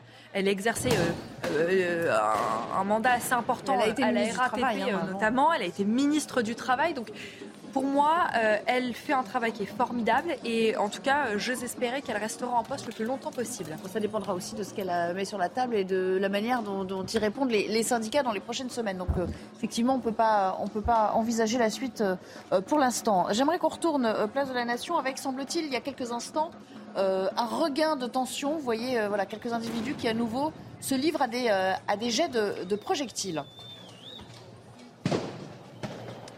Oui, hein, nous sommes arrivés place de la Nation il y a maintenant plus de 10 euh, minutes et depuis tout à l'heure c'est le jeu du chat et de la souris, c'est-à-dire que les policiers avancent vers les éléments euh, radicaux. Ces éléments radicaux leur euh, des projectiles, des tirs de mortier d'artifice, du mobilier urbain. Les policiers finissent reculer, puis envoient des gaz lacrymogènes. Et donc là, je ne sais pas si vous l'entendez, hein, ces slogans anti-police criés par ces éléments radicaux. Là, vous le voyez donc sur nos images. Euh, ces euh, tirs de mortier qui sont envoyés à l'encontre des forces de l'ordre, les forces de l'ordre qui ripostent en envoyant des euh, gaz lacrymogènes. Et depuis tout à l'heure, nous sommes figés place de la nation. Les éléments radicaux restent évidemment sur place. Et à cela s'ajoutent les manifestants qui arrivent du cortège principal. Et ça va compliquer la tâche des forces de l'ordre, hein, parce qu'il va falloir distinguer tout ce monde, Pascal Bito Panelli. Oui, c'est un schéma compliqué parce que la, manifestation arrive avec beaucoup de densité, des gens à protéger parce qu'ils viennent eh manifester pacifiquement et apparemment des groupes de radicaux très quantitatifs qui se sont réunis, qui ont des armes défensives et offensives, des masques et des pavés et des mortiers. Donc pour les forces de l'ordre, c'est un travail délicat euh, de canalisation, de maîtrise, de discrimination des publics. Il faut bien ne pas traiter un black bloc comme on traitera quelqu'un qui vient avec son panneau manifester. Donc tenir sur la longueur, tenir sur la longueur dans la maîtrise, dans le professionnalisme, en n'oubliant pas qu'aujourd'hui, il y a beaucoup de membres des forces de l'ordre qui étaient déjà sur le bitume samedi pour la finale de la Coupe de France. Donc des gens qui sont quand même beaucoup dans l'opérationnel et qui font des grosses journées qui doivent être euh, sur le professionnalisme de la première à la dernière seconde. Et au moment où je vous parle, il y a encore beaucoup de radicaux et beaucoup de tensions. D'autant qu'il y, a de plus en plus de monde. Est-ce que vous voyez là ce n'est pas euh, le mauvais temps, hein, parce qu'il fait pour le coup assez beau maintenant euh, au-dessus de Paris. Ce sont bien les, les, voilà, les, fumigènes et les, euh, les, gaz lacrymogènes qui flottent au-dessus de cette place, signe que la tension est encore grande et qu'il faut faire usage de, de gaz lacrymo. un commentaire sur, sur cette image, d'autant qu'il y avait d'autres images peut-être à mettre en contrepoint euh, aujourd'hui en France. Oui, vous n'avez pas tort, Nelly. Euh, il, y a, quelques minutes, il y a une image assez révélatrice de la situation sur cette place de la Nation où on voyait le, barnum d'un vendeur de, saucisses disparaître dans les fumigènes parce que des black blocs euh, étaient poursuivis derrière. Vous aviez sur le même trottoir la manif de papa et la manif d'aujourd'hui. Vous voyez, quelque chose d'assez étonnant comme juxtaposition de, de plans qui n'ont strictement rien à voir l'un avec l'autre. Euh, et oui, on peut mettre en rapport ces scènes de, chaos euh, et euh, de guerre, alors que ce 1er mai, vous aviez le rassemblement du, national, le rassemblement national qui se rassemblait au Havre, et Marine Le Pen a ouvert son discours en disant que la politique euh, et faire de la politique, c'était un acte d'amour. Et donc vous avez dans, dans, la même balance, si vous voulez, une hyper-violence urbaine et puis des, des, des, mots doux. Donc c'est au moins aussi à côté de la plaque qu'un Emmanuel Macron qui reçoit les métiers de bouche de votre ah, Là, pour le coup, dans la balance, on peut peut-être arriver à un certain équilibre. Je vous propose de retourner dans, dans, le cortège avec une de nos équipes qui, elle, a accompagné le gros des manifestants. Euh, et alors, vous, vous, étiez avec eux donc euh, sur un cortège où tout se passait bien, mais là, j'imagine que vous sentez la, la cristallisation de ces tensions au point d'arrivée, non? Oui, absolument. Le cortège officiel, le cortège syndical est en train euh, d'arriver euh, place de la Nation. Et là, c'est l'image que vous décriviez tout à l'heure, euh, cette place qui est plongée dans un épais nuage de fumée dû au gaz lacrymogène et aux tirs de mortier. Beaucoup de personnes, beaucoup de manifestants sont accommodés, accommodés par ces, ces, ces fumées, ces fumées de gaz lacrymogène. Alors, on ressent un nouveau euh, la tension qui, reprend. Jusqu'à présent, euh, tout s'était passé normalement, euh, à peu près normalement, dans, dans ce cortège syndical qui est parti vers 14h15 de la place de la République pour arriver à présent place de la Nation. le cortège qui a été arrêté à deux ou trois reprises lorsqu'il y a eu des incidents en début de cortège avec les éléments radicaux qui cherchaient à affronter les forces de l'ordre. Merci beaucoup. Alors, vous voyez sur cette image aérienne euh, que la confusion. là, alors je trouve que cette image, elle est assez révélatrice de la confusion, mm. à mon sens, qui règne en ce moment parce qu'elle au Palais sur cette place de la Nation, dont on rappelle quand même, pour ceux qui ne sont pas parisiens, que c'est une esplanade assez vaste, donc difficile à contenir. Et, au moment où je vous parle, il y a cette charge. Donc, euh, je vais peut-être vous laisser. Euh, euh, commenter l'image. J'imagine que leur tâche est ardue parce qu'ils euh, peuvent se répartir en plusieurs points de la place, ces, euh, radicaux en ce moment, Pascal. C'est ça, c'est une tâche ardue, comme vous dites, Nelly, qui est, sensible, où il faut discriminer, il faut travailler de façon chirurgicale, en étant bien sûr toujours en interopérabilité entre les unités lourdes qui sont un peu hors des corps et qui font vraiment la gestion de, du maintien de, l'ordre et du rétablissement de l'ordre, et les braves et les unités d'intervention qui doivent interpeller en prenant garde de ne pas blesser, de ne pas être trop impactantes avec les manifestants qui arrivent et qui, eux, sont, comme vous le disiez, au milieu, dans cette espèce de, de kaléidoscope très confus. C'est bien là la difficulté de l'ordre public euh, où chaque maintien de l'ordre est un cas d'espèce et où la marmite peut déborder d'une seconde à l'autre. Il faut arriver à gérer dans un espace l'ensemble de ces, de ces synergies. Hein, celle où il faut interpeller, être très impactant, très précis, et celle où il faut protéger, maîtriser, canaliser. Donc si je vous suis, ça peut durer encore longtemps.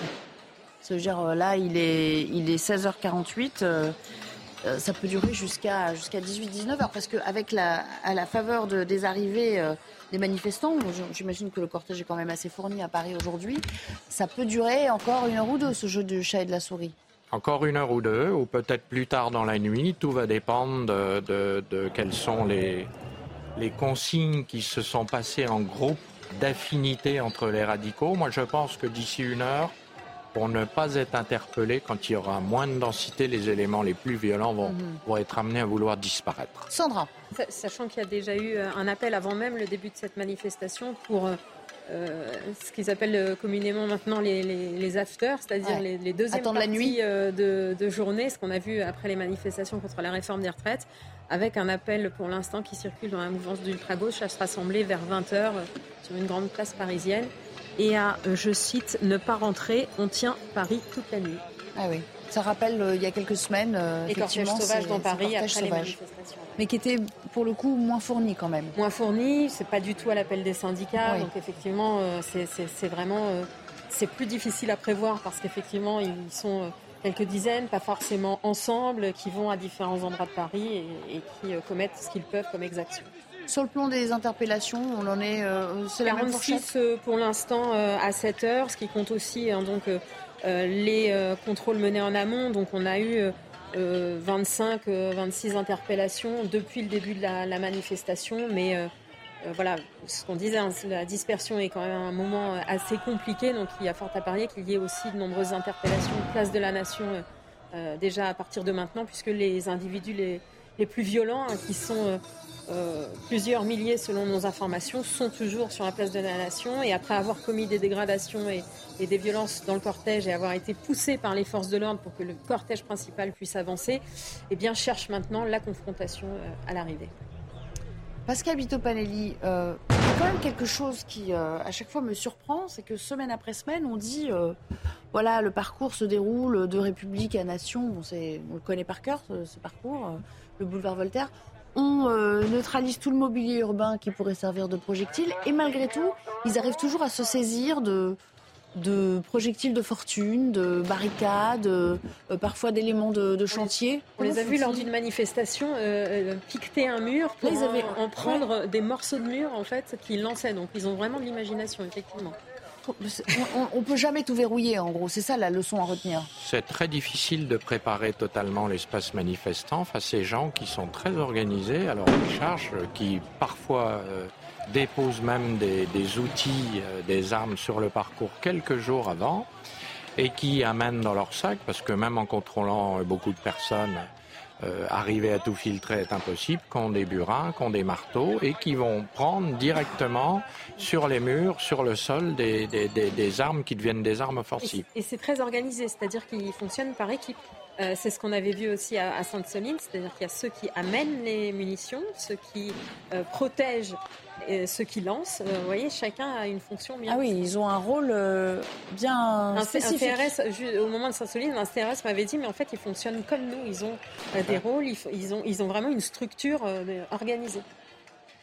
Alors, on va regarder euh, la réaction de Gérald euh, Darmanin, puisqu'on parle des casseurs et, euh, du maintien de l'ordre en ce moment même. Regardons, je le découvre avec vous. Hein, si la très grande majorité, nous dit ministre de l'Intérieur, des manifestants furent pacifistes, bien sûr, à Paris, Lyon et Nantes, notamment, puisqu'il y a eu des tensions dans ces deux villes en région, les forces de l'ordre font face à des casseurs extrêmement violents, venus avec un objectif. Alors là, il y va donc fort, hein, il mâche pas ses mots.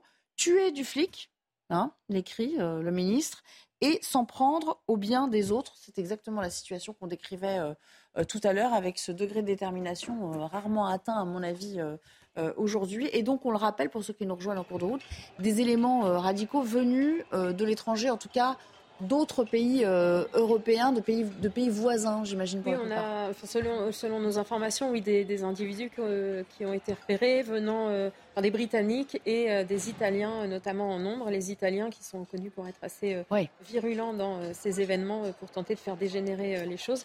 Et c'est d'ailleurs quelque chose qui avait été annoncé en amont par les renseignements, cette présence d'individus radicaux étrangers qui viennent effectivement sur les gros, gros événements euh, français. On les a vus à Sainte-Soline, on les avait vus lors de précédents 1er euh, mai.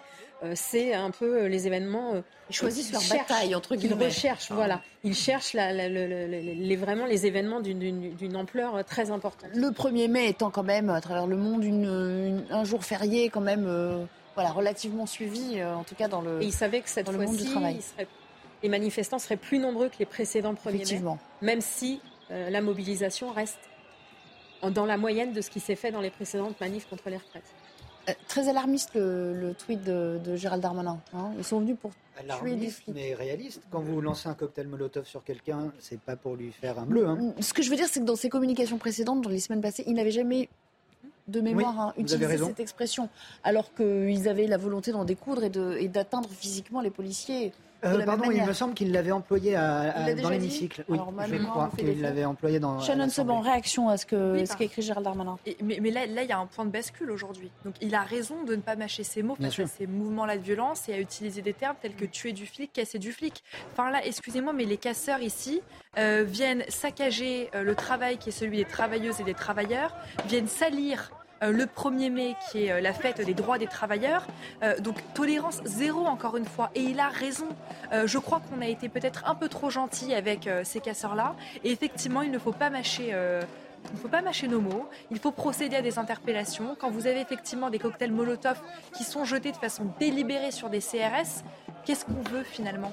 Qu'est-ce qu'on veut? C'est tuer c'est tuer et c'est salir, encore une fois, cette fête du travail qui initialement se voulait être un moment euh, euh, pacifique où on distribue du muguet aux uns et aux autres. C'est vrai peut-être une précision pour avoir suivi euh, les différentes manifestations.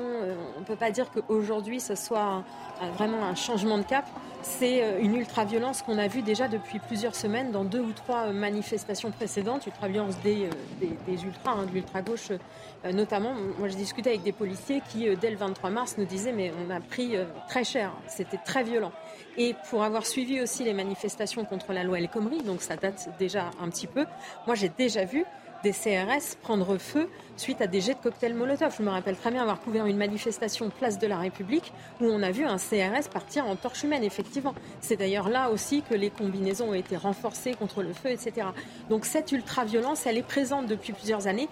Mais elle ne peut pas s'exprimer à chaque fois euh, pleinement et aussi fort. Nous avons des étrangers. Oui, mais déjà, déjà. Et moi, pas nouveau cette année. Moi, les étrangers.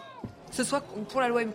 ou autre, tout cela, le message, c'est que ça ne, se, ça, ne ça, ne ça ne s'apaise pas et que euh, les mouvements de violence auxquels on est en train d'assister, enfin moi je vous le dis, hein, donc je suis relativement jeune, donc effectivement j'ai pas assisté ou en tout cas ça ne m'a pas particulièrement rappelé, marqué si je puis dire, mais tout ça est inacceptable et encore une fois je le condamne avec la plus grande fermeté. Une image donc euh, assez incroyable, celle de pompiers. Alors là, le, malheureusement le, bandeau le cache un petit peu, mais de pompiers euh, posant devant un, camion de, la police nationale avec euh, une de nos équipes qui est, qui est sur place et qui peut peut-être nous, nous raconter ce qui se passe là en ce moment.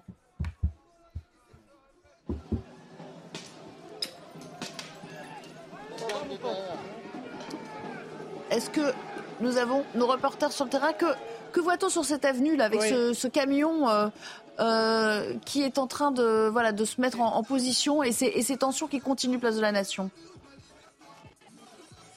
Oui, effectivement, des tensions qui continuent ici, place de la Nation. Un canon à eau qui est en train de se mettre en position euh, dans l'une des artères de cette euh, place de la Nation, puisque les forces de l'ordre, depuis maintenant plusieurs longues minutes, essuient de très nombreux jets de projectiles, comme vous les voyez sur, euh, sur ces images, aussi bien des jets de bouteilles que de mortiers, de feux d'artifice, également des, des, pavés, des forces de l'ordre qui procèdent à des charges successives avec l'appui de la Bravem pour venir prélever dans ces éléments radicaux celles et ceux eh bien, qui jettent des projectiles depuis maintenant euh, de longues minutes. Alors effectivement, beaucoup de gaz lacrymogène a été euh, tiré en direction des manifestants euh, violents pour tenter de les disperser, mais à chaque fois, quelques secondes plus tard, ce, groupe d'éléments radicaux eh bien, se reconstitue, se reforme très rapidement pour, pour venir eh s'attaquer aux forces de l'ordre qui essaient tant bien mal de se, de se défendre avec du coup cette, ce canon à eau, à eau pardon, qui prend position ici, place de la Nation.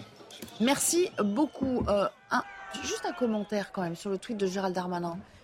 D'une certaine manière, c'est une réponse, on en parlait un petit peu plus tôt, mm. à, Jean-Luc Mélenchon, qui, euh, avec plusieurs membres de la France Insoumise, n'a de cesse de dire que la police tue. Mm. Là, bon, voilà, euh, il y avait une inversion un peu des valeurs, si j'ose dire.